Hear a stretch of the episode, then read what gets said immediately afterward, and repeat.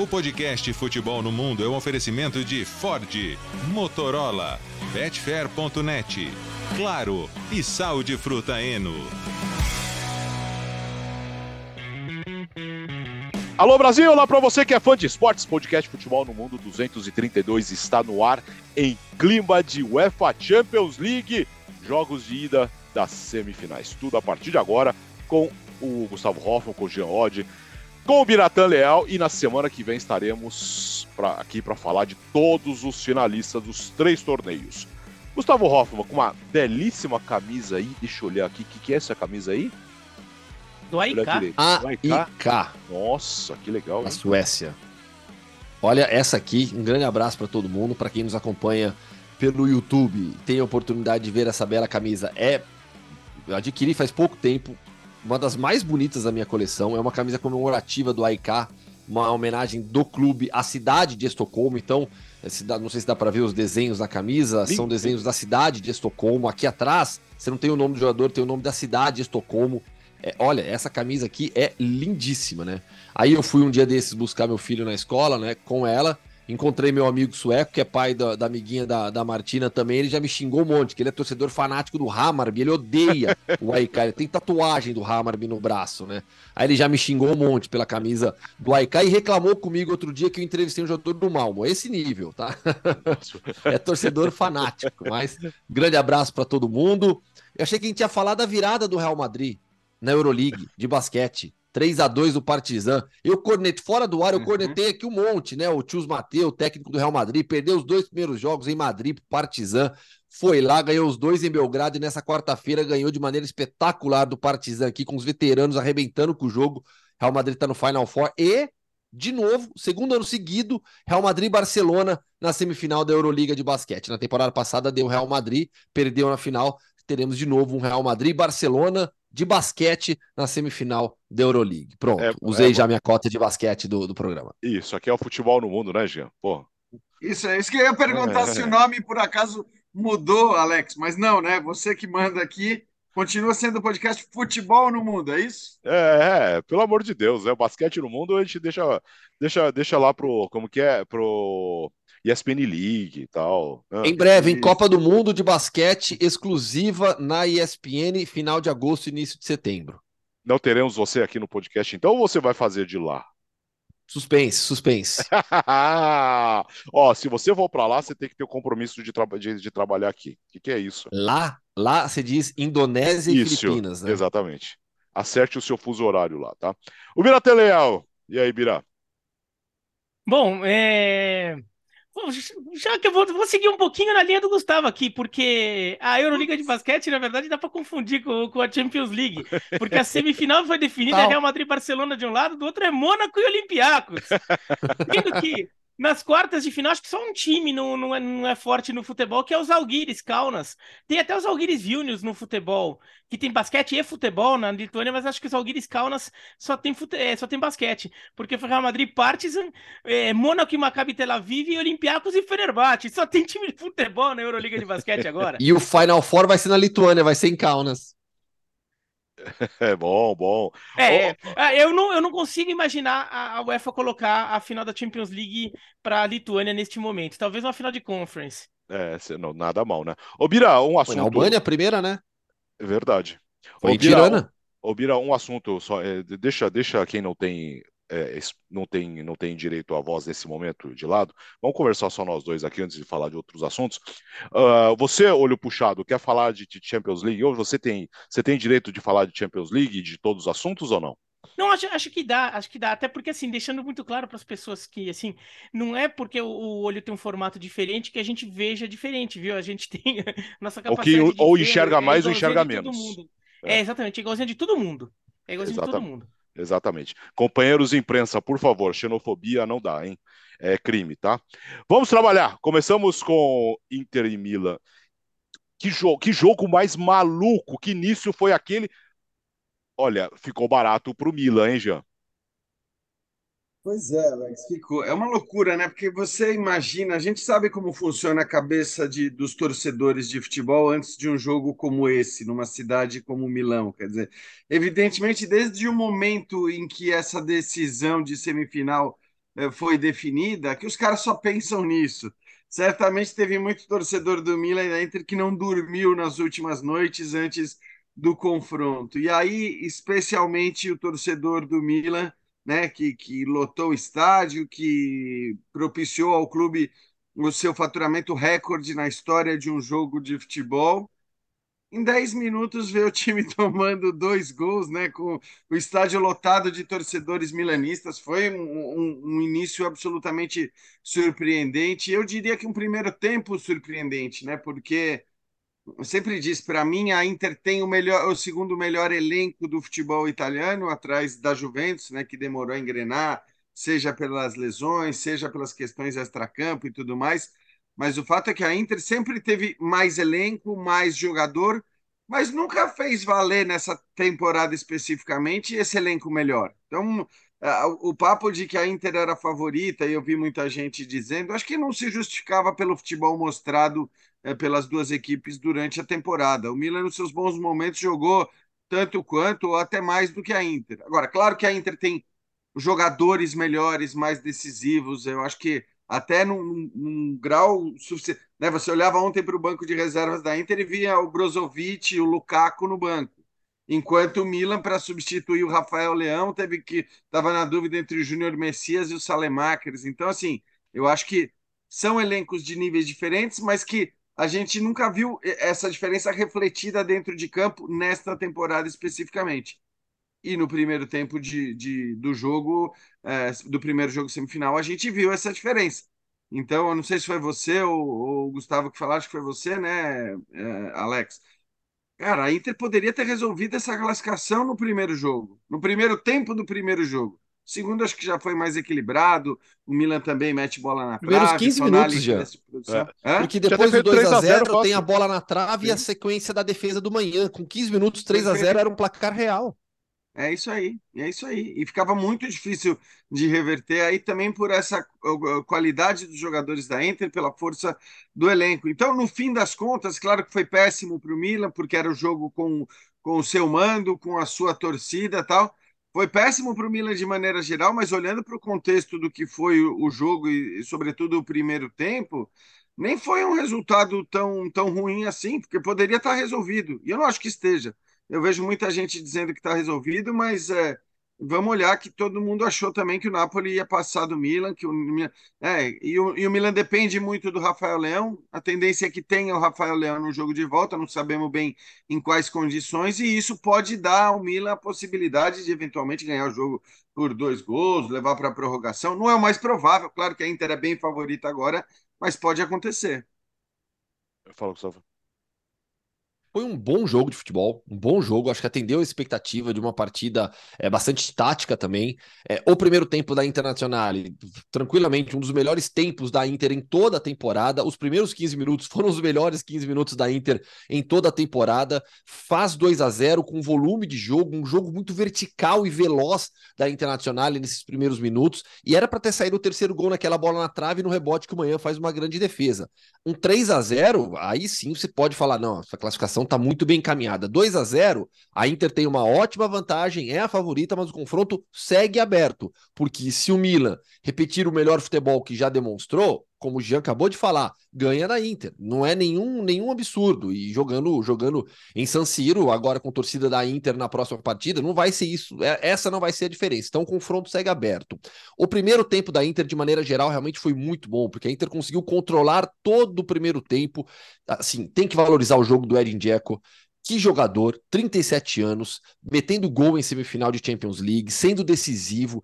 Foi um belíssimo gol, não foi um gol qualquer, belíssimo gol do Dzeko, sendo decisivo, sendo a referência na frente desse ataque. Você tem que valorizar demais o, o, o Bósnio, porque aos 37 anos conseguir ter esse papel ainda na Inter é, é, é, é, de se destacar em uma, uma semifinal de Champions League.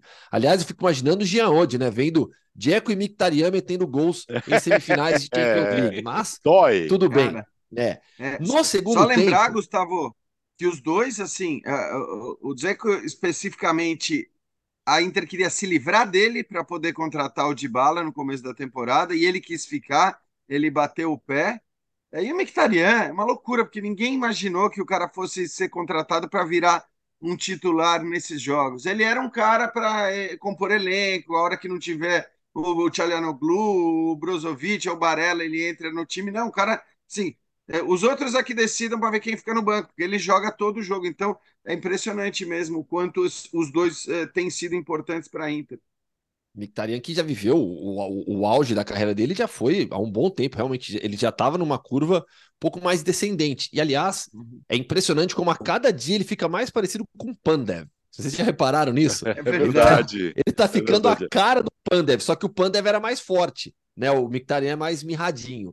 No segundo tempo, achei que o Milan reagiu bem. Né, o jogo ficou mais equilibrado. O Júnior Messias, eu acho que foi um diferencial do Milan pela direita no segundo tempo. As jogadas do Milan passaram muito pelos pés do Messias. Ele acabou não tendo é, é, a melhor finalização possível. Né? Você, ele tem pelo menos duas boas oportunidades de finalização é. ali, partindo da Uma direita para dentro. Boa, né? Exato, né? Mas assim, mas no final das contas, eu acho que o, o Júnior Messias no segundo tempo, pelo lado direito, ali atacando, foi um fator de equilíbrio para o Milan, que tem uma bola no pé da trave com Tonali também. Você pegar até o, o, o índice de expected goal, né, os gols esperados a partir das jogadas de ataque, ficou 2.08 para a Inter. Eu até achei que, quando eu fui ver esse índice, eu achei que seria maior da Inter. Né? Ficou 2.08 contra 0.94 do Milan. Né? Então, ali um placar de um 2 a 1 o que eu quero dizer é, no segundo tempo o Milan reagiu, equilibrou o jogo, a Inter teve oportunidades. Eu estou de acordo que pelos 90 minutos e principalmente pelo início, a Inter desperdiçou a oportunidade de matar de vez a classificação. Vai para a segunda partida com uma ótima vantagem, ótima vantagem, 2 a 0, lembrando que não tem gol fora, 2 a 0 e mas sabe que o confronto está aberto. Fala, Bira. É, é, e lembrando que se tivesse gol fora, seria, eh, os dois gols agora seriam da Inter, um 3 a 1 classificaria o Milan, né? Porque o Milan que vai fazer fora o, o jogo de volta. É, o, o, começo do jogo foi, foi assustador porque a, a, Inter entra mais ligada, faz um gol muito rápido e eu, eu vejo até uma falha, falha do Calabria, porque o Calabria e o Dzeko, eles ficam lá se engalfinhando na área, só que o Calabria, é, o Dzeko vai andando para trás e o Calabria vai, vai indo para trás também. Né? Os dois estão meio se enroscando, né? O, o Dzeko dá um passo para trás o Calabria. Só que o Calabria perde equilíbrio. Porque ele dá um passo para trás, ele vai para trás e, e, fica sem equilíbrio. Daí quando a, a, bola começa a chegar. E daí quando a bola começa a chegar, ele tá mais caindo do que qualquer coisa. Então ele não tem condição de, de ter firmeza para botar. Daí o que, que faz o Dzeko? Ele sempre dá a volta no Calabria, né? É, e, e, consegue o voleio se antecipando e faz esse golaço. E o Milan assustou muito. O Milan se assustou muito. E o time parece ficar desnorteado, né? Tanto que da intensidade da Inter vai sempre achando espaço e o Milan parecia não saber exatamente o que estava acontecendo. E eu vou, vou, vou, mais longe. Teve, teve a bola na trave, mas para mim teve um pênalti para Inter. Porque para mim o pênalti que o VAR anula foi mal anulado pelo VAR. Para mim, o, o, talvez o árbitro tenha. Aí que tá. Porque para mim, o, o árbitro ele marca um puxão e que de fato eu não daria o pênalti no puxão. Só que no pé é o Kjaer na jogada, né? O, o é. Kjaer, ele passa por trás do Lautaro e dá aquela trançada de pé, que daí o Lautaro tá na passada, daí um pé do Lautaro bate no outro porque, porque é, resvalou no, no, zagueiro que passou por trás. Então, é, ele talvez tenha anulado porque ele marcou uma coisa e não viu o que aconteceu e não viu a outra. E daí, oh, tanto é que foi um, foi um VAR muito rápido. Né? Foi uma. Foi, um, foi uma é, pra, pra, nunca, eu não, não, me lembro de um VAR que anulasse um pênalti tão rápido quanto esse. É, não só na avaliação, como na própria avaliação do árbitro no, no replay. Né? O, árbitro, olha eu... lá na, na telinha. Para mim foi pênalti aquilo. Eu acho discutível o Jean a chamada. É, eu fiquei... Não, é, eu, não, eu, não, eu não, não concordo com você. Para mim não foi pênalti. Acho que assim, na hora eu falei, cara, o Lautaro forçou muito ali. Eu não tenho essa convicção do toque por baixo que você está. E, ó, cara, fiquei olhando, indo, voltando 40 vezes para ter certeza do toque por baixo. Eu, eu te entendo em relação ao, ao procedimento e a chamada do VAR. Porque, bem ou mal, mesmo por cima, você tem ali o toque, encostou tal. E, e é curioso porque na UEFA, em geral, esse tipo de lance ele não vai para uma segunda checagem no VAR. Então, eu até fiquei surpreso com a chamada, porque lá, assim, quando o árbitro marcou pênalti, se houver qualquer encostada, qualquer é, justificativa para o pênalti ter sido marcado, a não ser que não tenha havido nenhum toque e nenhum contato físico, aí eles chamam. Mas senão eles não chamam. Então, eu até me surpreendi com a chamada, mas eu acho que a partir do momento que o, que o árbitro foi chamado para olhar e, e reviu aquele lance, eu, eu não consigo. Eu, eu tenho quase que a convicção de que o Lautaro caiu porque ele quis cair. E para mim, esse, esse é sempre o critério que tem que ser usado. Caiu porque foi derrubado, porque ele não dava para continuar em pé, ou caiu porque quis cair? Eu tive a impressão de que foi, foi a segunda hipótese. Então, eu até concordo com a decisão final do, do árbitro. Só para não ficar eu, em cima do muro, eu acho que não também foi, não foi pênalti. Para mim foi eu um também acho que o Lautaro. Sozinho, né? Eu entendo o argumento do Biratã, né? Hum. Mas é para mim o Lautaro força ali claramente Isso. a queda. Para mim não foi pênalti. Então, para mim eu vejo o toque, é, o calcanhar do Lautaro no joelho do Kjaer, quando o Kjaer tá passando por trás. Então, para mim, foi pênalti. Talvez o árbitro não tenha visto isso. Como ele marca uma coisa, daí o VAR pergunta: o que, que você então, marcou? A gente não daí sabe, uma... né, Bira? É, é. Mas assim, a gente não sabe o que, que o árbitro viu, o que, que ele marcou. Quer dizer, essa comunicação, se a gente tivesse ouvido, é. Ia ficar tudo muito mais claro. Mas também acho que assim, uma coisa que eu não consigo entender é como que um VAR que chama para um lance como esse, que não é um lance que se costuma chamar na UEFA, não chamou para aquele, aquele soco ali dentro da, da então, área, e, né? Fala. Então, e teve mais esse lance do soco, que daí, assim, é, é uma agressão, é um lance objetivo. Houve um ali é soco é claro. dentro da área. Entendeu? É. Então, assim, para mim, até teve esse pênalti do que faria 3 a 0 rápido, que, que seria um absurdo, assim, seria uma avalanche, mas teve o lance do soco ainda no segundo tempo. Então a, a, Inter até pode contestar uh, a arbitragem em, em, duas situações, pelo menos para mim em duas, para vocês em uma, mas assim, pelo menos acho que o, o soco é, é objetivo. E então podia ter sido ainda mais. Só que daí eu também admito que eu, eu também reconheço que um 3 a 0 apesar da possibilidade de ter se aberto, e no caso do, do pênalti do primeiro tempo, um 3 a 0 ali não pareceria tão exagerado, mas considerando o todo que foi o jogo depois, com o momento que o Milan equilibra, cria suas chances no segundo tempo, três gols de diferença seria exagerado porque foi o jogo. É. Não Isso. refletiria o, o, que foi o jogo como um todo. É, e eu não sei até que ponto a ausência do Rafael Leão não foi um baque psicológico até para o Milan. De quando o Milan toma um gol e toma um susto, não ter aquele cara ali que, que é a sua referência, aquele jogador que, que te, te, te segura as pontas no momento difícil. O Milan olhava lá, era só Lemakers. E eu não sei até que ponto isso, isso fez com que demorasse para o Milan é, se assentar na partida. E quando se assentou, já estava 2 a 0 quase 3. E é curioso, né? Porque assim, as câmeras mostrando o Rafael Leão, você imagina o desespero do cara, né? Porque, assim, no fim, ele é o grande nome do Milan. Amanhã vai, talvez tenha sido para que o time chegasse à, à final, tal, mas é, a final, a semifinal mas é, mas o cara tá fora nessas horas, né? Olhando aquilo que estava se passando, deve ser simplesmente desesperador. E eu só acho que assim, é, a gente fala muito e, e, com razão, acho que o favorito vem da outra chave, né? O favorito vem do outro lado, seja ele Real Madrid, seja ele Manchester City. Agora, para mim está claro que até pelo tamanho que tem uma final de Champions League, e aí pegando um pouco aquilo que eu falei no começo da, ao, ao avaliar o jogo, eu acho que a Inter, até pela incrível capacidade de se defender que tem, porque ela se defende muito bem, mas muito bem mesmo, é, e pelo peso dos jogadores, me parece que hoje ainda, é, e, e, eu digo, esportivamente o trabalho do Milan é, é, mais elogiável, talvez seja dos mais elogiáveis do futebol europeu, né? sem, sem tanta grana, contratando caras menores, voltou a, a, a ganhar um escudeto, voltou à semifinal de Champions, mas eu acho ainda que olhando para Milan e Inter e para o adversário que vem do outro lado numa final, a Inter na decisão ela é um páreo mais duro, é um osso mais duro de, de roer para quem vier, porque cara são, são caras grandes, né? Então você olha e você fala meu, todos esses caras da Inter, você tem caras campeões europeus com a seleção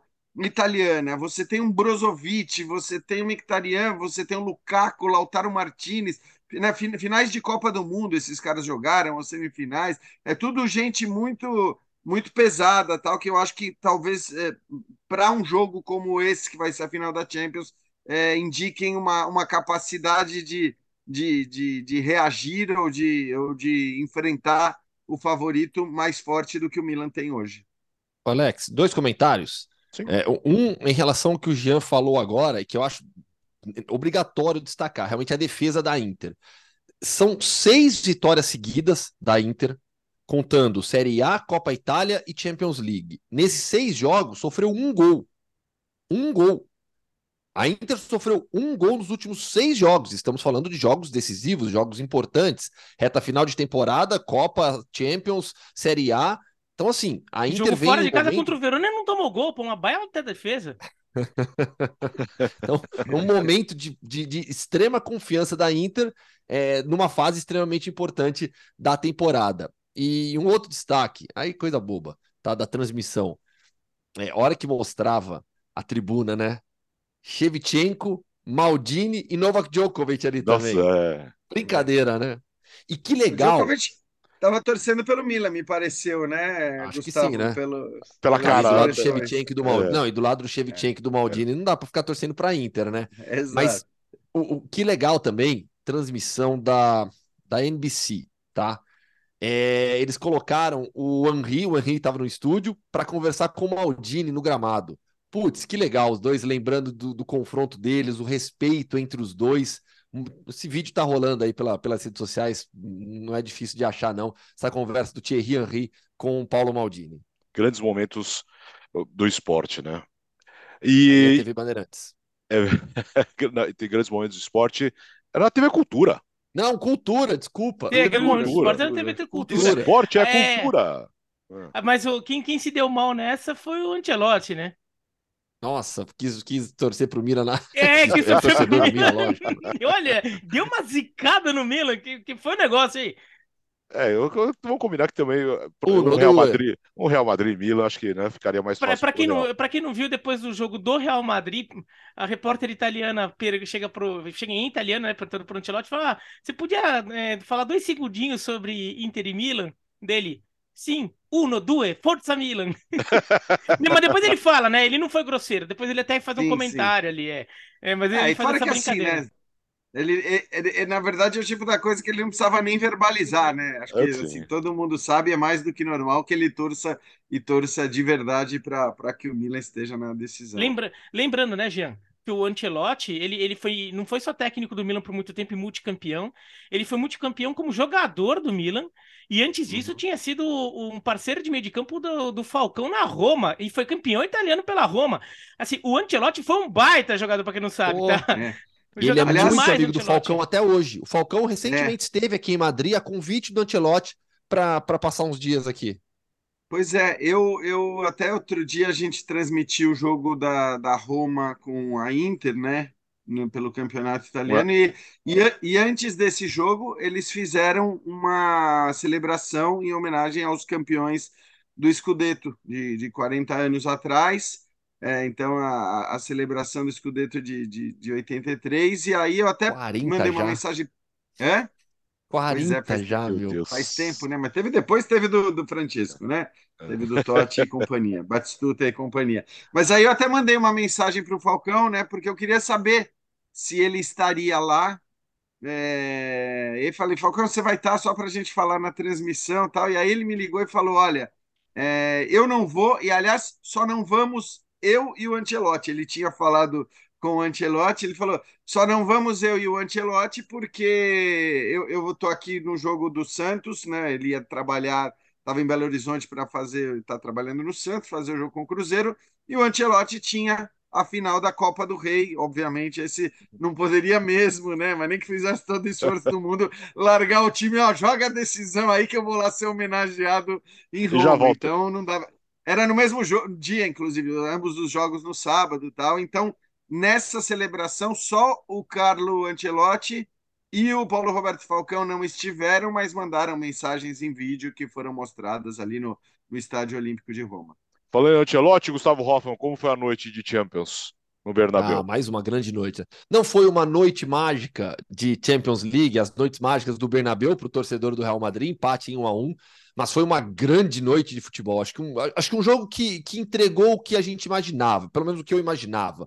Né? Equilíbrio, dois grandes times, alternância de bons momentos, e no final das contas, acho que o empate em 1 a 1 foi um resultado bastante justo. É, a partida começou, se os primeiros 15 minutos da Inter foram avassaladores contra o Milan, Os primeiros 20 minutos do City contra o Real Madrid foram de domínio total. 70% de posse de bola e 6 a 0 em finalizações dos primeiros 20 minutos. O Real Madrid sofreu nos primeiros 20 minutos. A partir daí, começou a respirar, colocar a bola no chão. Quando surge a tabela, Camavinga Modric na lateral, o avanço do Camavinga, Vinícius Júnior ocupando a faixa central, deixando o Kyle Walker em dúvida, assistência do Camavinga, o gol do Vinícius Júnior, ali a partida mudou para o Real Madrid. Porque ali o modo Champions foi ligado, a equipe ganhou confiança e a arquibancada, estava sentindo aquele momento do City, cresceu. Isso foi muito evidente lá no estádio. É, o, o, o Bernabéu estava calado, sentindo demais a pressão do Manchester City. Cada vez que o Haaland pegava na bola, e foram poucas vezes esses primeiros 20 minutos, você sentia a tensão no ar de todo mundo. Quando ele, que ele, ele é uma besta, né? Assim, no, no, no, no bom sentido. Né? Uma besta pega a bola, ele, ele, ele curva o tronco, assim, abaixa a cabeça e fala: Meu Deus, deve dar um desespero ver um cara. Ele desse... é um animal no sentido isso. Osmar Santos. Isso, exato, é isso. exato. Osmar. Deve ser, deve, ser, deve ser desesperador vê-lo com a bola partindo na sua direção. E todos os elogios possíveis para Rudiger e Alaba, partidaça dos dois, anularam praticamente o Haaland, não conseguiu, nos primeiros minutos, ele dentro desses, desse, desse volume de jogo do City, ele participou bastante, mas depois praticamente não tocou na bola. E aí, quando o Real Madrid faz o gol, se sente muito mais confortável em campo, sobe a posse de bola, termina o jogo com mais finalizações que o Manchester City, volta muito bem do intervalo, controlando o ritmo de jogo, fazendo o City sofrer, e aí, dentro daquilo que eu falei agora há pouco, o jogo entregou o que eu imaginava dentro das características das duas equipes. Então o City também sofreu, o City também teve que recuar, aquele pragmatismo que alguns falam do Pep Guardiola, eu não vejo dessa maneira, mas eu vejo um City mais preparado para outros momentos que a partida pede. E acho que o City jogou o que o jogo pediu. No momento em que o Real Madrid era melhor e pressionava, o City baixou um pouco as linhas, recuou, se defendeu e achou, achou não, fez o seu gol no momento em que o jogo já estava de novo um pouco mais equilibrado com o Kevin De Bruyne. Gol que gerou muita reclamação do Ancelotti né, depois da coletiva, por conta de uma imagem gerada por tecnologia pela Bein Sports, né, de que a bola teria saído na origem do gol do Kevin De Bruyne pela lateral. Não tem, não tem, não há essa tecnologia no VAR da UEFA. Então esse lance não foi para checagem, impossível ter certeza, ter convicção se a bola saiu ou não. Mas de qualquer maneira, acho que o empate foi muito justo pelo que os dois times jogaram. É, e todo mundo ali sabia que a decisão seria em Manchester. Ninguém acreditava que o jogo, que a classificação que, que seria definida já em Madrid. Então acho que foi bem de acordo com o que todo mundo imaginava, tendo Vinícius como protagonista do lado do Real Madrid, Kevin De Bruyne como protagonista do lado do Manchester City e faço menções honrosas à defesa do Real Madrid, ao Camavinga também, apesar do gol do City ter surgido de um passe errado do Camavinga, partidaça do Camavinga. Esse moleque tem um talento extraordinário. Veremos a decisão em, em, em, em Manchester. E aí, vou passar a bola que eu já falei pra caramba. Depois eu quero falar sobre o Vinícius Júnior, que eu acho que isso esse é um ponto bem importante do jogo também, em relação a comportamento. Fala, fala, Bira. É, o... é, é engraçado que como, como são as coisas no futebol, é futebol é esporte difícil. É, é, quem pegar aqueles, aqueles aplicativos lá que, que mostram placar, e eu gosto, eu uso, sabe? Não tô, não tô querendo demonizar os caras, não. É, mas alguns eles dão nota, não é nota, né? Mas eles dão uma pontuação pro jogador de acordo com as estatísticas, né? É, que os jogadores produziram. O pior jogador do Real Madrid foi o Benzema em campo com 6.3. É, logo depois, logo acima, como o, o, em segundo e terceiro lugar, entre os piores, Alaba e Rudiger. Ah. Por quê? Mas por quê? Porque o que eles fizeram não gerou estatística. Daí, como, como o jogo, eh, muitas vezes você tem que ver. Você tem é, é, um olhar humano por que acontece. Porque o que eles fizeram muitas vezes não gerou estatística, que foi, foi cercar o Haaland foi não permitir que o Haaland se desenvolvesse. Quando o Haaland pegasse é, na bola, deixar o Haaland desconfortável. E, por exemplo, a melhor finalização do Haaland no jogo é uma finalização ainda no primeiro tempo, naquele. Foi a única finalização realmente perigosinha ali, perigosinha, tá? Não foi nem perigosa perigosinha do Manchester City naquele momento de domínio do primeiro tempo, que é uma que ele vem pela, pela esquerda e bate cruzado, mas ele não tá tão de frente pro gol, ele teve que sair um pouco, ele tá um pouco deslocado, é um chute um pouco mais difícil. Por quê? Porque a marcação situação forçou ele para fora. Né? Tem isso também. Então, às vezes o papel do marcador, se ele não vai conseguir desarmar, se não vai conseguir bloquear, é forçar o atacante a ir para uma situação mais desconfortável, onde ele vai fazer uma, é, ter uma finalização pior. E foi o que aconteceu ali. Eles foram muito bem. Eles foram muito bem. E... Eu acho que o Ancelotti vai manter o Biratã. Eu acho que ele não volta com o Militão para a segunda partida, pelo nível apresentado pelo Rudiger e pelo Alab, porque o Militão, infelizmente, em jogos melhor. recentes cometeu algumas falhas. Não, não, o Militão não faz uma grande temporada como começou mal, melhorou e de, de, caiu de novo. Né? O Militão tem um papel de liderança na defesa do Real Madrid que você mesmo fala muito disso, né? Que você, ele orienta muito, tudo, ele é muito importante. Mas assim, depois que o Rudiger e o, e, e o Alaba jogaram é, contra o Haaland, e é a principal figura que você tem que anular do, do Manchester City você acabou tendo a criptonita do cara, pelo menos parece ser a criptonita do cara, você aposta nessa criptonita aqui, essa pedra verde aqui não sei se é criptonita, mas tá, funcionou. Você tenta de novo com ela, né? E... Mas não só, né? O, o Kroos e o Valverde também fechando a frente do Haaland. Então o Haaland ele virou real, ficou encaixotadinho mesmo. Rudiger e Alaba em torno dele, na frente dele, Kroos e Valverde também ajudando a fechar, o Valverde jogando mais atrás, é, é, é, recompondo muito. Por quê? Porque ele também anulava muito as opções do De Bruyne. E o, considerando que o Bernardo Silva perdeu o duelo do Camavinga também, assim, de forma contundente, o De Bruyne não tinha muito. E, e o, o Carvalho, com, o Carvalho foi um pouco maldoso, né? O Carvalho já passou um pouquinho do limite em alguns momentos. Mas. Aquela jogada com o Grealish, né? Que ele joga no, com o Grealish, é. De qualquer forma, a, o Carvajal também estava vencendo o duelo com o Grealish. O De Bruyne ficou até meio. Ele não tinha muito alvo né? O De Bruyne não tinha, tanto é que o gol no final das contas é, sai do De Bruyne ele mesmo que resolvendo fazer justiça com os próprios pés, né? Porque é, de fato o Real Madrid conseguiu fechar muitos caminhos do, do ataque do Manchester City. Então foi muito eficiente, mesmo aquele domínio do Manchester City no primeiro tempo, eu não, do, não achei tão contundente assim, porque o Manchester City tem muito volume e muita finalização. Finalização perigosa, teve só essa do, do Haaland que eu falei, que nem foi muito perigosa porque o time não tinha, as, as finalizações nem eram em situações de muito perigo. Né? Não é nem assim, ah, a finalização não é perigosa, mas o cara tá de cara pro gol e ele fura.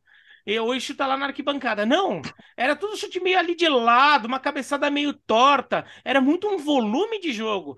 E o Manchester City se respeita muito o volume de jogo porque você sabe que uma hora eles vão achar o gol mas eles não estavam levando perigo, perigo, real ao Real Madrid. E quando o Real Madrid sai, para mim, a jogada que, que é, simboliza o Real Madrid começando a sair, começando a, a, a, se assanhar mais no jogo, é uma jogada do Vinícius Júnior na esquerda, que daí ele dá um cruzamento rasteiro, a bola atravessa a área inteira e quando ia pro Benzema só tocar pro gol, o Rubem Dias corta não gerou finalização. É, essa, é uma bola essa... roubada pelo próprio Vinícius, né? Exato. Dizer, o Vinícius é... é... que rouba a bola ali. Não é Isso, é, é uma jogada, jogada que ele cria. E, é, e é. aquilo vira um jogo para mim. Aquilo vira, vira a chavinha no Real Madrid e fala: opa, a gente pode. E logo depois sai o gol. E daí, e daí foi todo o enredo aí que você, você definiu. Acho que o Real Madrid fez um grande jogo. É, mesmo quando sofreu, acho que não, a, a, sensação que eu tive não era de tanto sofrimento quanto, parece, quanto podia parecer. E, e se fosse para ter um vencedor no jogo, seria o Real Madrid. É, eu acho que sim, já ficou a lição, né?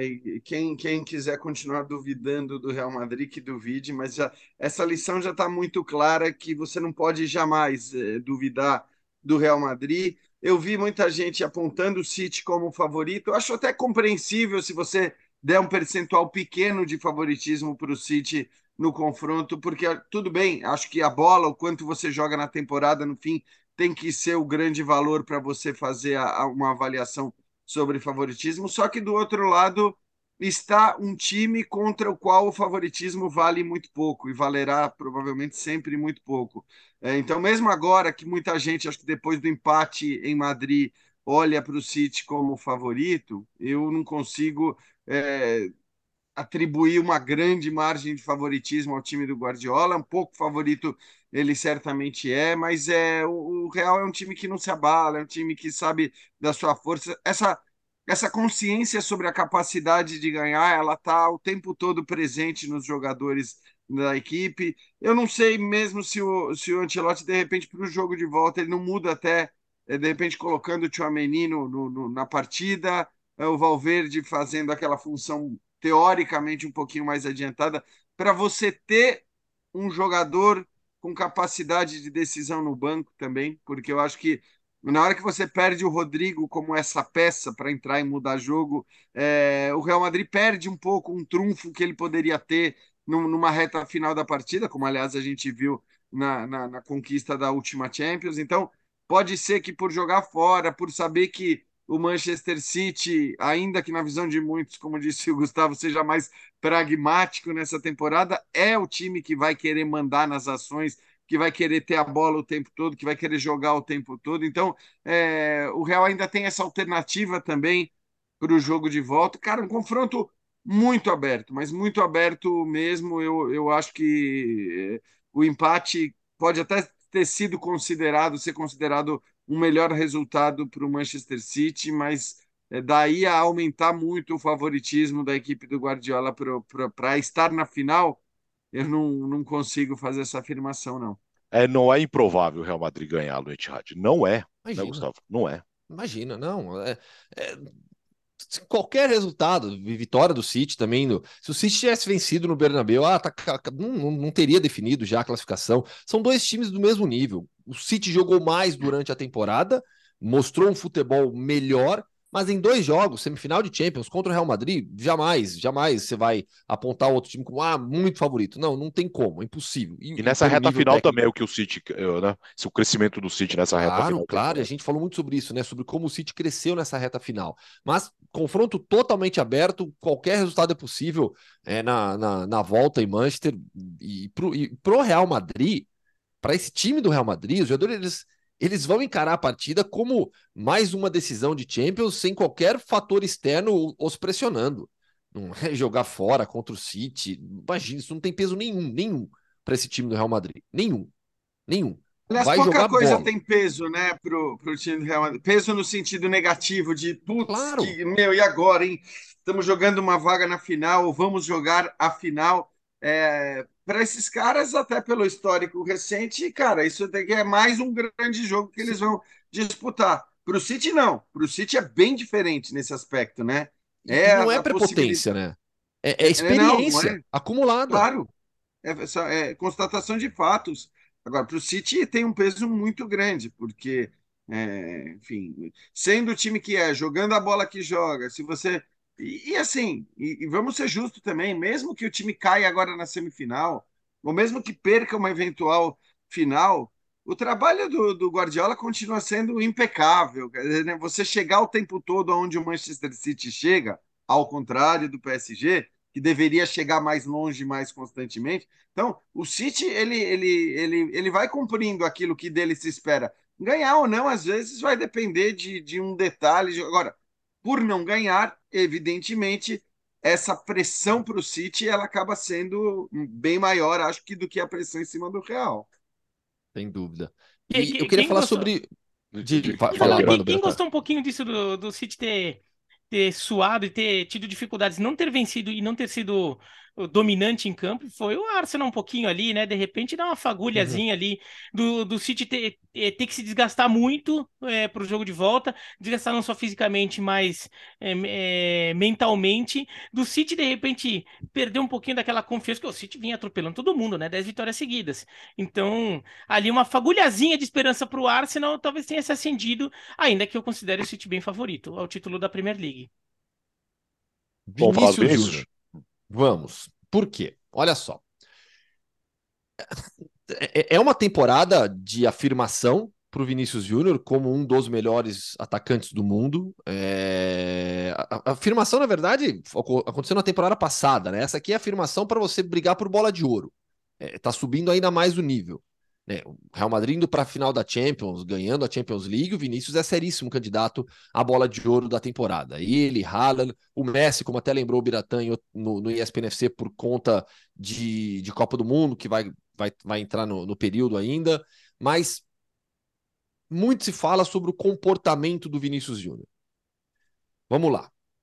Primeiro, em relação a cartões amarelos, apenas um de todos que ele recebeu na temporada foi na Champions. Todos os outros em competições espanholas. No jogo contra o Manchester City, ele não recebeu cartão amarelo. Ele teve 11 duelos individuais. A média dele na liga é de 10,8. A gente não viu Vinícius brigando com a arbitragem e se envolvendo em confusão com o adversário. No final do jogo, e essa imagem rodou já o mundo, o Kyle Walker vai abraçar o Vinícius, demonstrando todo o respeito que tem, os dois, né? Demonstrando todo o respeito que tem entre si. O comportamento do Vinícius jamais foi o problema. Jamais. O que acontece aqui na Espanha é que há uma base, há um racismo estrutural vigente que faz com que o Vinícius sofra racismo direto em várias partidas e que, no final das contas, o Vinícius, nos jogos de La Liga, ele é perseguido sempre pela torcida adversária. Ah, mas ele tem que se acostumar a isso. Todo sempre o principal jogador vai ser xingado. Com o Vinícius é diferente. É diferente de qualquer outro.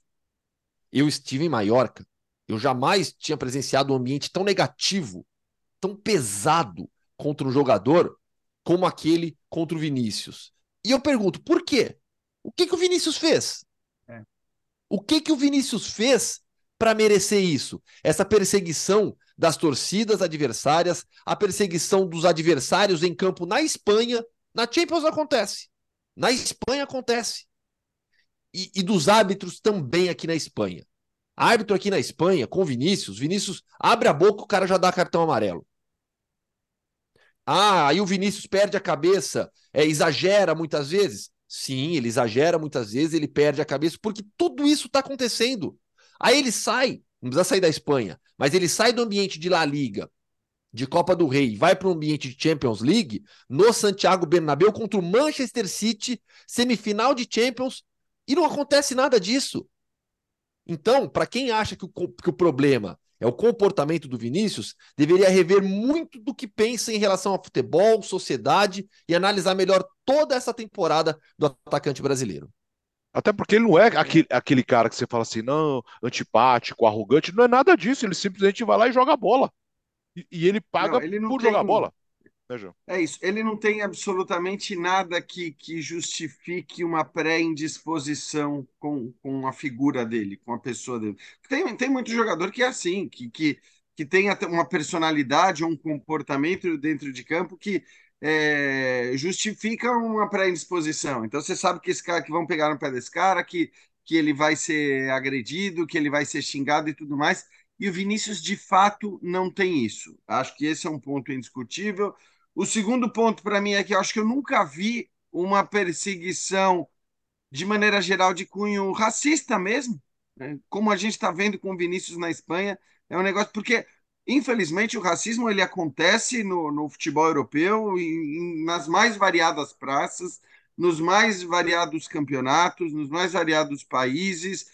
É, o, o, racismo, a xenofobia, o preconceito por origem, né? enfim, é, isso acontece o tempo todo. Mas neste nível, né, e com algumas manifestações é, tão claramente racistas, eu realmente confesso que eu não me lembro, na sequência, seguido, tal. Então é um negócio que me, me, me impressiona até e eu fiquei pensando, cara, na hora que o Walker vem, vem lá cumprimentá-lo daquela maneira, tal, e ele né, aquela aquela manifestação de respeito e tudo mais, eu fico pensando, cara, quanto que, que o moleque de repente não pensa, meu, eu vou sair daqui, eu vou sair daqui, eu vou para a Premier League, é, eu vou mudar de, eu vou mudar de áreas para ver se, se mudam esse comportamento em relação à minha pessoa. Agora, acho que ele também precisaria.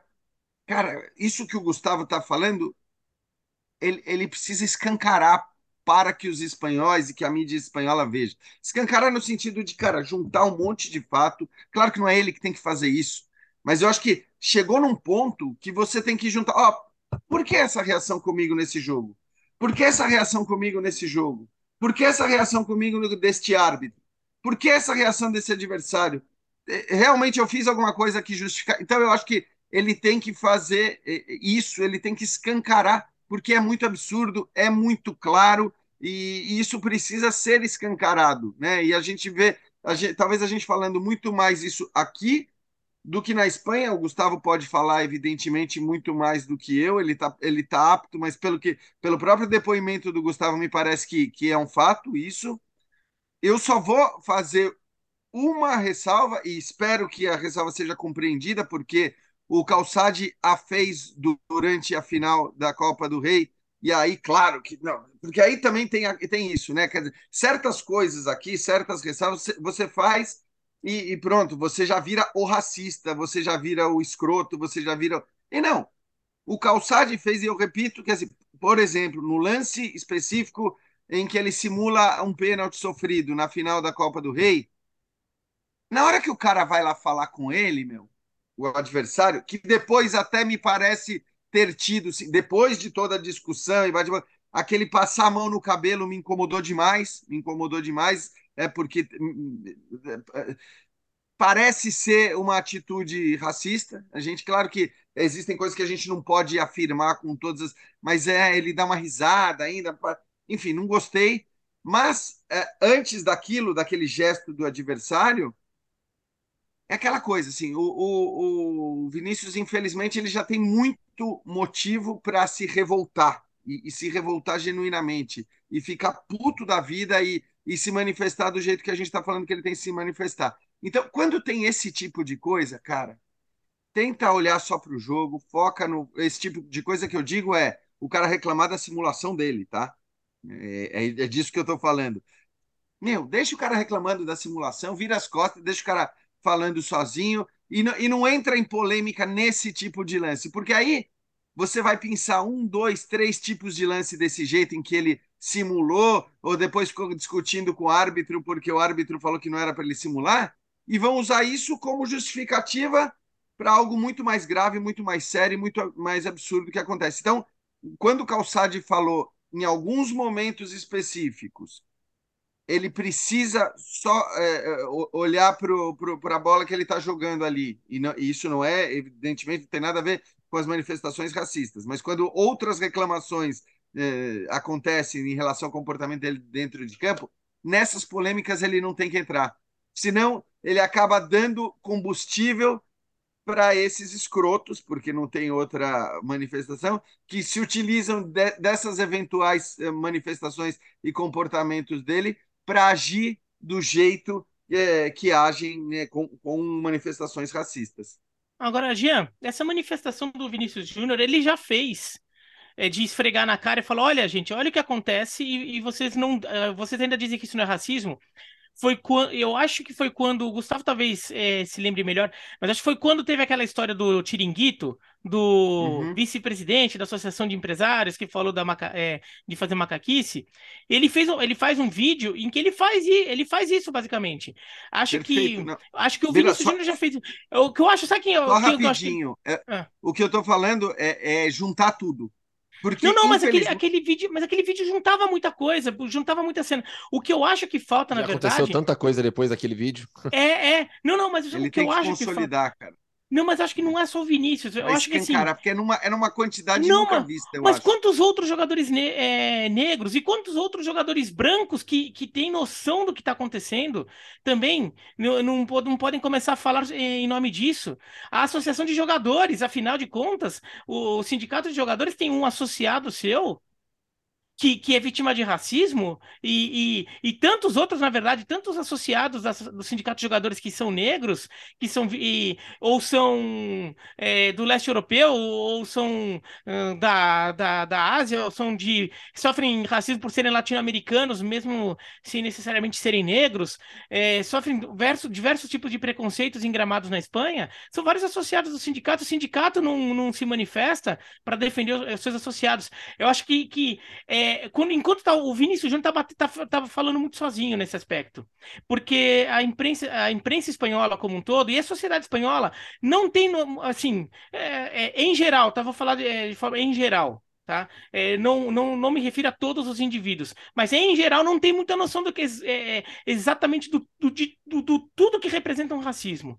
É o racismo é, estrutural, né, Alberto? O racismo estrutural, ele é pouquíssimo, para não falar que ele não é debatido aqui na Espanha. No Brasil, a gente tem já uma discussão uhum. muito mais profunda sobre racismo estrutural.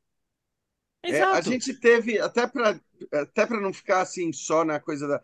A gente teve uma manifestação do Gasperini de uma infelicidade esse final de semana que, é, em relação ao Vlaovic ser chamado de, de cigano e tudo mais, que ele falou: não, veja bem, quando não é uma coisa assim, quando é, é especificamente. Olha a declaração do Gasperini, que é um cara inteligente, que é um cara.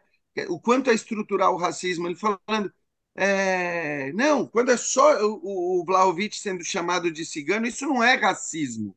Porque não, não é que você. É um tá xingamento tá... ao indivíduo. É, xingamento ao indivíduo. Como é que alguém pode dizer um negócio desse? Então, assim, é um exemplo. Eu estou saindo da Espanha para mostrar que não é apenas na Espanha, mas de fato, com o Vinícius, é, é, é, é, tão repetido, é tão constante e é tão intenso que é um negócio que, que assim, não é possível que as pessoas não consigam perceber e notar né, o, quanto, o quanto há de manifestação racista em relação a ele. Acho que, e, olha, o Vinícius ele fez tantos bons jogos contra, contra clubes ingleses na Premier League. E ele é, e, e eu, eu, imagino que ele perceba o quanto jogar contra times ingleses, o tratamento é diferente e isso ajuda. E daí tem essa cena dele com o Walker, é, que foi sensacional. Foi um duelo assim, é, muito bom. Vários momentos o Walker anulou o Vinícius, vários momentos o Vinícius passou pelo Walker e criou a chance de gol. É, que assim, é que o, o, Vinícius realmente parece ter criado uma relação muito próxima com o Real Madrid como instituição é, e eventualmente com torcedores do Real Madrid que, que o idolatram, é, que só por isso talvez ele ainda não, não, não, seja, não fale com, com veemência de sair e ir para a Premier League, porque é, em vários aspectos a vida dele fosse, é, fosse mais tranquila e mais justa. É, na Inglaterra, mas na Espanha talvez esteja o clube que neste momento é um clube que está falando o coração dele, né? daí é, é difícil também. É, esse assunto aqui é engraçado, né? Não, não para, né? Não para. Não para. Uh, e agora vamos para onde, Gustavo? É, na verdade, a gente continua na Espanha, né? Para falar do, do, do, do, do final de semana, a possibilidade do Barça. Ah, é verdade, é verdade, é verdade. Aliás, o Isso. Barcelona pode ser campeão antes de entrar em campo, já que Real Madrid e Atlético Madrid jogam antes. O Real Madrid joga sábado, o Atlético Madrid uh, joga no domingo. E o, e o, Barcelona fecha a rodada no domingo. Pode entrar já como campeão, mas de qualquer maneira, se o Real, Real ou o Atlético vencerem, o, basta ao Barcelona vencer o espanhol e já era, né? Eu me impressiono como que os, os europeus não se preocupam com isso, né? Quer dizer, nunca eu acham também. isso um problema. A gente fica inconformado aqui no Brasil, isso é na Inglaterra, na Itália, na Espanha, em todo lugar, aquele desespero que a gente tem de que os caras vão ser campeão no sofá, é. mas realmente a galera não se preocupa muito. Nem um e pouco. Aí, não, e a preocupação aqui, né, assim como em outros, outras praças por aqui na Europa, é com o pacote para televisão, né? Na Espanha, especificamente, você tem duas, duas emissoras que transmitem, né? E é dividido. Então, assim, ninguém vai abrir mão do seu horário específico de jogo, da sua transmissão específica de Barcelona, de Real Madrid, de Atlético de Madrid. Então, o Real Madrid entra em campo no sábado. Eu vou dar os horários de Madrid, tá? Da ah. Espanha, para vocês entenderem, tá? Do, daqui do, do continente. O Real Madrid e o Retafe jogam no Santiago Bernabéu no sábado, às nove da noite. O Real Madrid que quase é, sempre que é joga da à noite. Quatro da, quatro da tarde de Brasília. É, é quatro da tarde de Brasília, né? É, eu tô cinco horas à frente, é isso, né? É. Sim. É, é Agora. É. é isso, tá certo.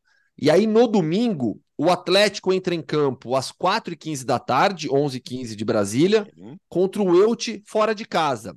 E o Barcelona fecha o domingo às 9 da noite, jogando no Cornelà Prat contra. A Coronel Prat não mais, é, é, é, é RCD Stadium, né? Que é o name rights. No campo do espanhol, derby da cidade, para ser campeão. O Alex já resumiu. É cinco aqui, é isso? É quatro. É quatro. Quatro da tarde. Quatro aqui.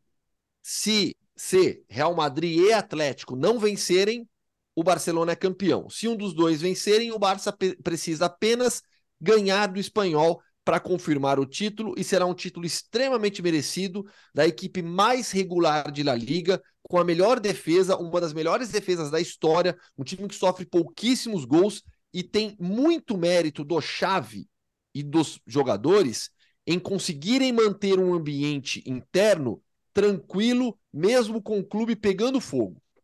O Barcelona, acho que em momento algum, durante toda essa temporada, teve tranquilidade fora de campo. Caso Negreira, é Messi que pode voltar, problema para inscrever jogador, contrato do Gavi que bate e volta, tem que voltar a usar o número 30 porque o contrato profissional não pôde ser escrito, é, redução de não sei, de 200 milhões para a próxima temporada, para teto salarial. Em momento algum, o Barça teve tranquilo. A Mateu Alemani que anuncia que vai sair. Então, em momento algum, o Barcelona teve tranquilidade durante toda a temporada fora de campo. E toda vez que eu, que eu, que, que eu ou o André Linares, a gente falava com jogadores, com chave, depois das partidas, sobre isso, sobre fatores externos, todo, eles sempre batiam na tecla de nós estamos alheios a isso, nós estamos concentrados no nosso time, no jogo, e a gente consegue deixar isso fora do vestiário. E conseguiram mesmo, porque o Barça foi o time mais regular de toda a temporada.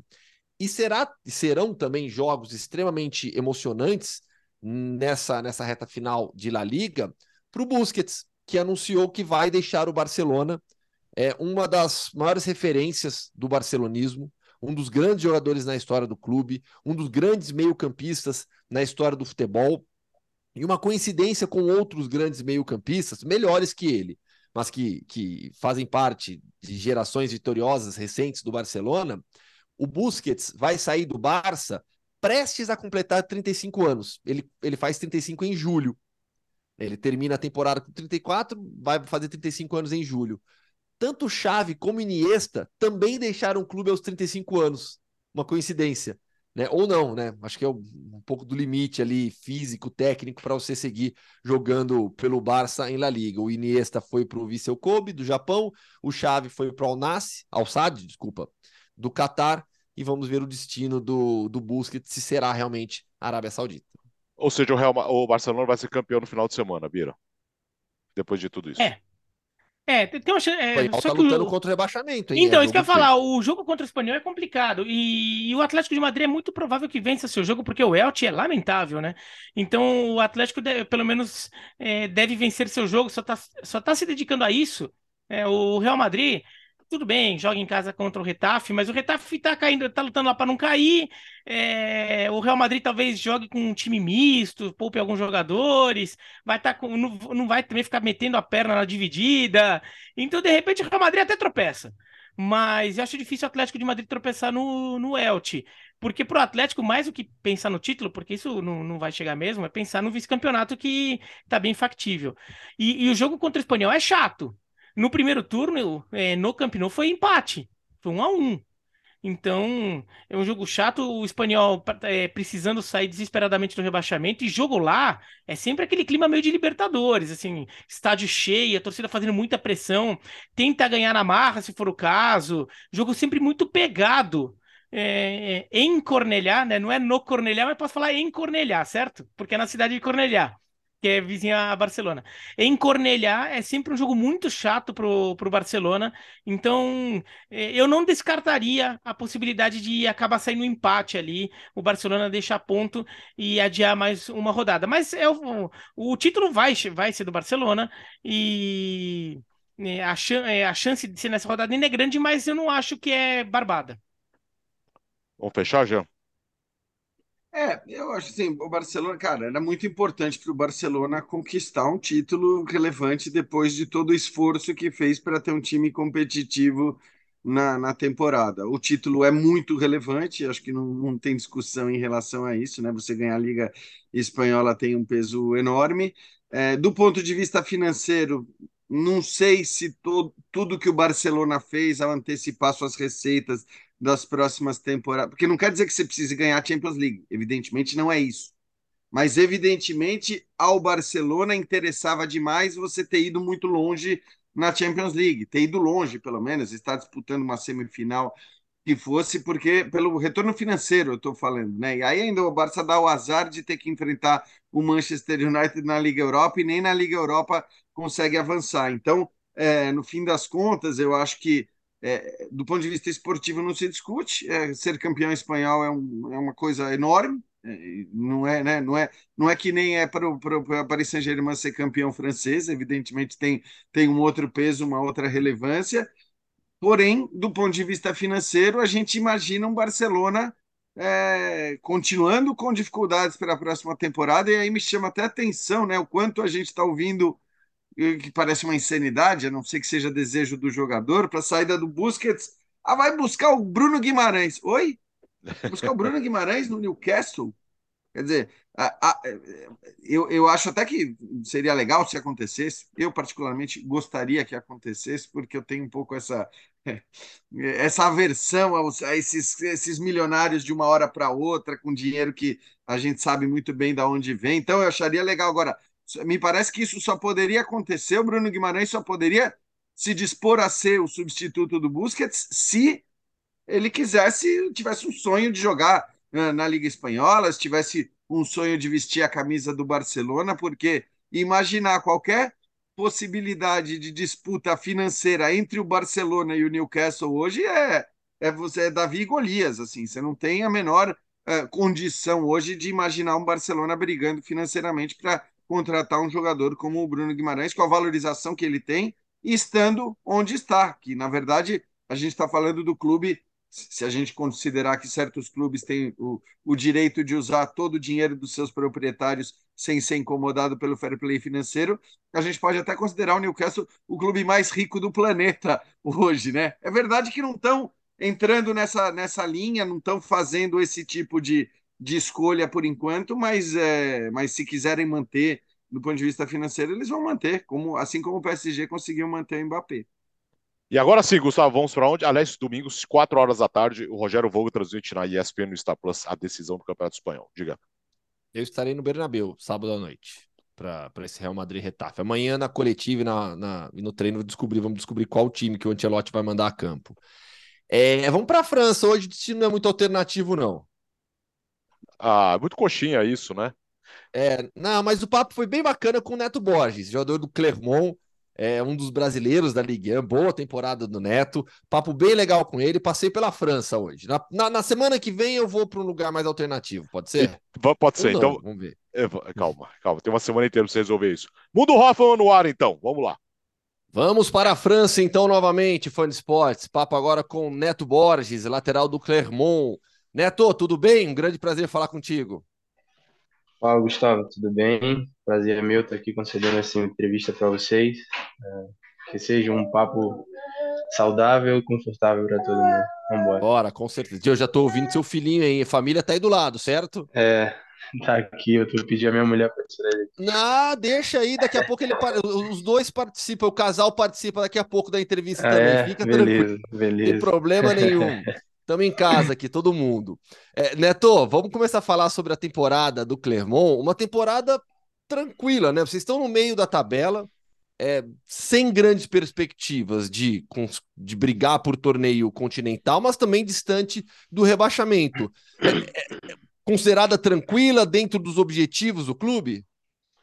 Sim, assim, quando a gente chegou aqui, né, o objetivo do clube era claro de permanecer na primeira divisão. E eu acho que com mais uma vitória ontem, isso fica mais próximo agora. Com certeza está todo mundo muito contente no clube, porque é um clube que veio para a primeira divisão no ano passado, conseguiram se manter com muita dificuldade, e esse ano investiram um pouco mais, trouxeram algumas peças e melhorou, assim, como ganhou mais experiência, né, com os jogadores que chegaram e a gente está conseguindo fazer uma boa campanha. É um ano tranquilo, tem sido um ano tranquilo para o time, assim, si. E Neto, faz pouco tempo eu conversei também com o Wanderson, seu companheiro de futebol francês, Sim. lateral também do Mônaco, né? E eu perguntei para ele sobre os jogadores mais difíceis de enfrentar na Ligue 1. Eu vou repetir a pergunta para você. Mas aí, porque assim, é, é, a, a Ligue 1 tem algumas das principais estrelas do futebol mundial, concentradas no Paris Saint-Germain. Mas é também uma liga que revela muito jogador. Tem muito talento jovem aí. Então eu queria que você falasse para mim qual foi ou quais são os jogadores mais difíceis de enfrentar entre os mais famosos, mas eu também queria que você citasse alguns jogadores menos conhecidos do público internacional. Sim, assim, assim, os mais famosos, vamos falar logo dos mais famosos, né? O uhum. Messi e o Neymar, assim, foram absurdos de, de, defender, e o Hakimi também, ele é muito rápido, muito difícil de defender o Hakimi. E, assim, dos menos conhecidos, eu acho que o, o centroavante do, do Mônaco é muito forte. Ben Yedder. Não, o outro, o que é o suíço. Eu esqueci o nome dele agora. Já busco aqui. Ele é um, um cara muito forte, sabe? É, é muito difícil de defender ele, porque ele sabe usar o corpo, se coloca muito bem. É, eu acho que ele, assim, foi o cara que mais tive dificuldade de defender, assim. E você citou. E Diga, desculpa. pode falar. Não, não, é que você citou a, a característica do Hakimi também de velocidade. Não queria te interromper, mas é, pode completar seu raciocínio e depois fala sobre essa questão do Hakimi também. Ah, sim, é porque, tipo, teve um gol até que, que aconteceu no, na primeira rodada do Hakimi, que ele, que jogada que eu não tava, eu tava acompanhando ali e tal, e eu não vi nem na hora que ele passou a velocidade, porque aconteceu tudo muito rápido. O, o Messi, eu acho, ou foi o Neymar que deu um passe, erraram um passe, e eu pensei que tava tudo sob controle, e ele passou correndo lá, muito veloz, e acabou fazendo gol. E depois disso, uns amigos meus começaram a me zoar e tal, falar, ah, agora tá nesse nível aí e tal. Assim, realmente foi um, um cara assim que eu tive muita dificuldade de defender, mas eh, eu acho que que no próximo desafio agora na última rodada pode ser diferente, Com pela certeza. com experiência adquirida na liga. Ó, eu, eu, eu tô na dúvida aqui sobre qual jogador que você tá citando, né? A hora que você falou, de cara eu achei que era o Ben Yedder. Não é o Kevin Volland, o, o, ah, o Breu embolou. O embolou, embolou, exatamente, esse aí, embolou. embolou. Ele é forte pra caramba mesmo, Ele é né? muito forte, muito forte. Ele finaliza bem, se coloca muito bem, sabe usar muito bem o corpo. É um jogador assim que eu falei para meus companheiros, ah, mano, ele é muito forte, muito forte. A gente tem que ter muito cuidado com ele. Boa. Vem cá, o Clermont é a sua quarta experiência europeia já, né? Sim, sim. Eu passei pelo Hamabi, Genk, Tondela e agora o Clermont. Então tá, então Sim, vamos começar. vamos, co- vamos começar a viajar contigo pela, pela Europa. É, a sua chegada, a sua chegada é pelo Hammarby, que é um clube sueco. Aliás, eu tenho um amigo que é torcedor do, do Hammarby. Então ele é apaixonado. Eu sei que a torcida é apaixonada, os caras são fanáticos por futebol na Suécia. É, conta um pouquinho da sua experiência jogando uma temporada no futebol da Suécia pelo Hammarby. Muito ma- mais jovem ainda, você ainda é jovem, mais jovem ainda. Sim.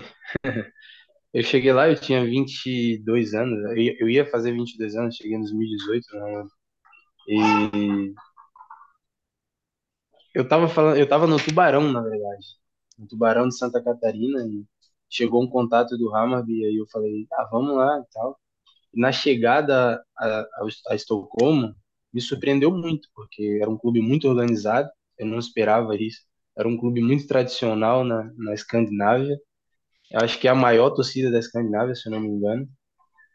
E assim, os caras são apaixonados, assim. E de cara, assim, eu comecei, eu cheguei já encarando neve, uma coisa que eu nunca tinha visto na vida, que era, eu sou baiano de Salbar, então assim, para você encontrar neve só saindo do Brasil mesmo, fui Não vai, ser no, é, não vai ser no interior da Bahia, né? Exatamente. Aí, tipo, foi um, assim, foi uma mudança radical na minha vida, né? Tipo, tanto, tanto profissionalmente, que eu tava saindo do nível de Tubarão para um nível de primeira divisão sueca, mas assim, encontrei um clube que me acolheu muito bem, tanto o clube quanto os torcedores, e aí foi uma experiência que deu muito certo na minha vida. E você foi bem na sua passagem pelo futebol sueco. É contratado Sim. pelo Genk, você sobe o nível, vai para o campeonato belga. Como foi essa Exato. transferência? Como que aconteceu essa negociação? Assim, eu, eu já tinha terminado a temporada no Hammarby, estava lá na- no interior da Bahia de férias e tal, meu empresário me ligou e falou que tinha o interesse de um clube belga e tal, que estava avançando as coisas e, e aí falou comigo se eu tinha interesse. Eu falei que sim, tal, e ele falou qual era o clube, o clube estava liderando a liga e esse ano até acabamos sendo campeão da liga. Ele falou para mim, ah, vamos lá e tal, os caras já fizeram contato com o Hammarby, vão, vão comprar você e tal. Falei, beleza. E tanto que eles deram a data para me, me apresentar, eu já saí direto do Brasil para a Bélgica. e fiz os exames médicos e tudo mais, assinei contrato e aí é que chegou o período mais difícil na minha carreira aqui na Europa, né?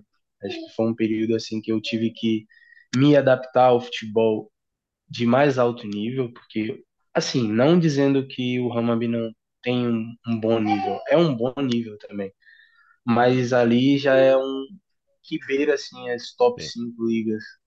Então é uma liga muito forte, que exige muito do atleta fisicamente, e eu não estava no meu melhor momento fisicamente também, por algumas questões. E me acabei me lesionando, ficando de fora quatro meses assim que cheguei, não consegui dar sequência depois que eu voltei, depois voltei lesionei de novo o tornozelo, então foi um período muito difícil assim. E fora que eu não me adaptei muito ao país assim, porque as pessoas são muito fechadas, elas não são acolhedoras como as suecas eram. E eu tive muita dificuldade com isso. E acabei falando pro meu empresário que queria sair depois de um ano e meio, tentando me adaptar e não conseguindo. E aí a gente conseguiu sair depois. É, e aí, bom, o campeonato belga, né? Hoje hoje está no segundo escalão do futebol é, europeu. A gente Sim. pega pega os clubes belgas hoje, presença forte, três clubes nas quartas de final de Conference League, de Europa League. Sem dúvida alguma, é uma subida de escalão quando você sai da Suécia e vai para a Bélgica. É, você tem esse problema de adaptação e aí você acaba emprestado ao Vasco e depois ao tom dela também. Você tem esse Exato. retorno ao futebol brasileiro, depois volta para o futebol europeu via Portugal, uma porta de acesso mais tranquila, digamos assim, para o brasileiro. Sim, sim. E pelo tom dela você consegue se destacar de novo. Né? Vocês vão longe, inclusive, na sim. Copa né? de Portugal. Sim, assim, em, em Portugal foi mais tranquilo. O idioma era o mesmo, assim, apesar de falar muito bem inglês hoje, é... na Bélgica, no clube eles usam muito inglês, mas fora do clube eles não usavam inglês de jeito nenhum. Então, tipo, é como aqui na França. Aqui na França eu tô com um pouco mais fácil de, de me adaptar como, do que foi na Bélgica, porque aqui eles são mais amigáveis, são mais acolhedores e tal. Não, tá me tirando concentração. Pequeno, né? Desculpa. Um, mais um e dois anos, não é? É. São, são muito pequenininhos, mas a, a, é. a, a barra é pesada para a família inteira e cuidar dos dois. Né? Exatamente. Né? É porque ele, ele é muito apegado aí, ele tá aqui querendo ficar comigo e tal. Bota é, ele na imagem, imagina, bota ele na imagem, depois pouco, que ele fica mais tranquilo. é, Voltando, onde é que eu tava falando mesmo? Tava aqui. Da sua adaptação na França, que tá sendo um pouquinho Sim. mais tranquila, que o povo é um pouco, tá sendo um pouco mais, mais amigável, né? Exato. E, e na, em Portugal eu não tive essa dificuldade, porque tive companheiros brasileiros que raramente tive aqui fora do país. Raramente não, não tive, na verdade. Tá. Sem ser no tom dela, não tive companheiros brasileiros. E eu sempre tive que me adaptar a novas pessoas, novos hábitos, sabe? Para criar laços ali naquele ambiente. Sim. E no tom dela eu tive essa facilidade. Minha esposa chegou também a ter companheiros para se reunir, para conversar e ter um tempo melhor, assim, tempo de qualidade fora do clube, porque era, era muito difícil para mim fora do clube não ter ninguém, sabe? Tipo, era muito sozinho e tal. E no tom dela a gente teve isso e acabou que, que consegui me destacar com a cabeça boa fora do campo, acabei conseguindo me destacar no campo. Foi um ano que joguei, não, não sei exatamente o número de partida, mas foram muitos. Acabei por fazer um gol importante em semifinal, ir para final, marcar o gol também na final. Assim, foi um ano que fomos rebaixados no tom dela, mas que em outra na mesma proporção fomos chegamos na final de uma Copa que foi algo também muito importante para o clube assim, foi um clube que me acolheu, assim, muito bem também. Sou muito grato, assim, pelo, pelo tom dela. É tudo... E, e, no final das contas, tudo isso que você viveu já formou uma casca, né? É, imagino que sim, toda sim. essa experiência vivida tenha formado essa casca e essa adaptação ao futebol francês hoje em dia, com a cabeça boa, com a família bem, tudo isso é fundamental, né? Sim, eu acho que a gente estando fora psicologicamente, fora do campo psicologicamente bem, acho que no campo as coisas começam a fluir, sabe? Acho que eu saí do Rama, vou para um Genk, enfrento o que enfrentei no vou, vou volto para o Brasil, enfrento o que enfrentei no Brasil, venho para o Tondela e chego aqui, eu acho que a gente chega mais preparado, sabe? Acho que a gente, como você falou, a gente cria uma casca e a adaptação a qualquer outro lugar vai ser mais fácil porque a gente cria essa experiência, né? A gente conhece várias culturas e aí, tipo, por exemplo, hoje aqui um dos meus companheiros que, eu faço, que, eu, que é meu amigo fora do campo, é da Escandinávia, ele é norueguês e tipo, ah. eu pude conhecer um pouco da cultura dele para falar sobre e aí criar um vínculo sabe? E conheci amigos também do Hammarby que me ensinou sobre a Sérvia, e um dos amigos aqui que me ajudou com essa adaptação é sérvio. Então, a gente tem essa tem, tem, tem essa importância fora do campo. A gente tem que ter uma vida social para conseguir se adaptar no lugar e aí no trabalho. Acho que é como em qualquer outro trabalho, né? Tipo, claro. Se você se adapta fora do seu trabalho bem na cidade, no seu trabalho as coisas fluem com mais facilidade. Sim, Acho sem que, dúvida. Sem dúvida, é. Me ajudou bastante essa adaptação fora do Então, vamos falar um pouquinho sobre Clermont-Ferrand, né, que é a cidade onde você vive no interior da França, perto da região dos Alpes. Bom, com um casal de, de, bebês, um e dois anos, é difícil aproveitar muito é, do, da vida social. Mas o quanto você já conseguiu conhecer da cidade, quanto que você, sua esposa, com a família, vocês conseguem aproveitar um pouquinho da vida na França? Sim, assim, minha esposa gosta muito de viajar, então, de conhecer lugares e tal. Então, é muito fácil para mim, nas folgas, ela me chamar, ah, vamos conhecer. A gente já conheceu muita coisa, muita coisa. A gente já conheceu Lac Pavan, né? Lac Pavan, já conhecemos a Panorâmica.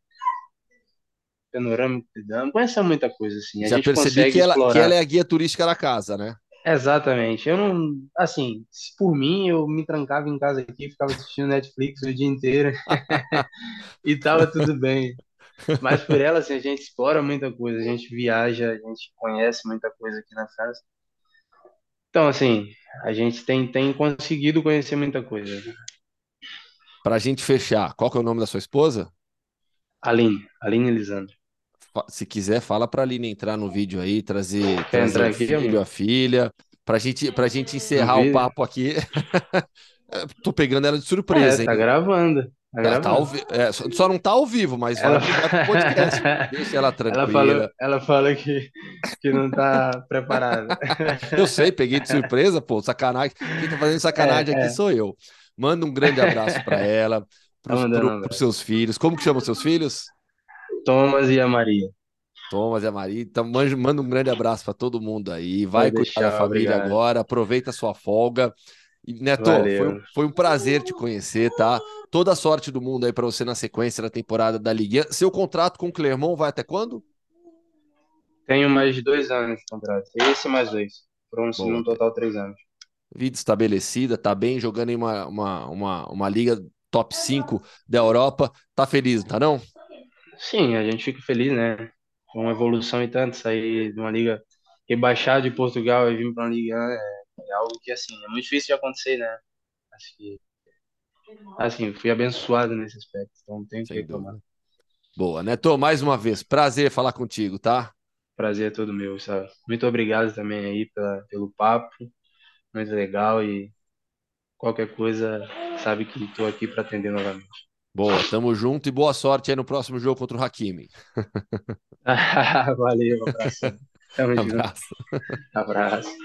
Então fomos para a França, semana que vem vamos para onde então? Já temos destino?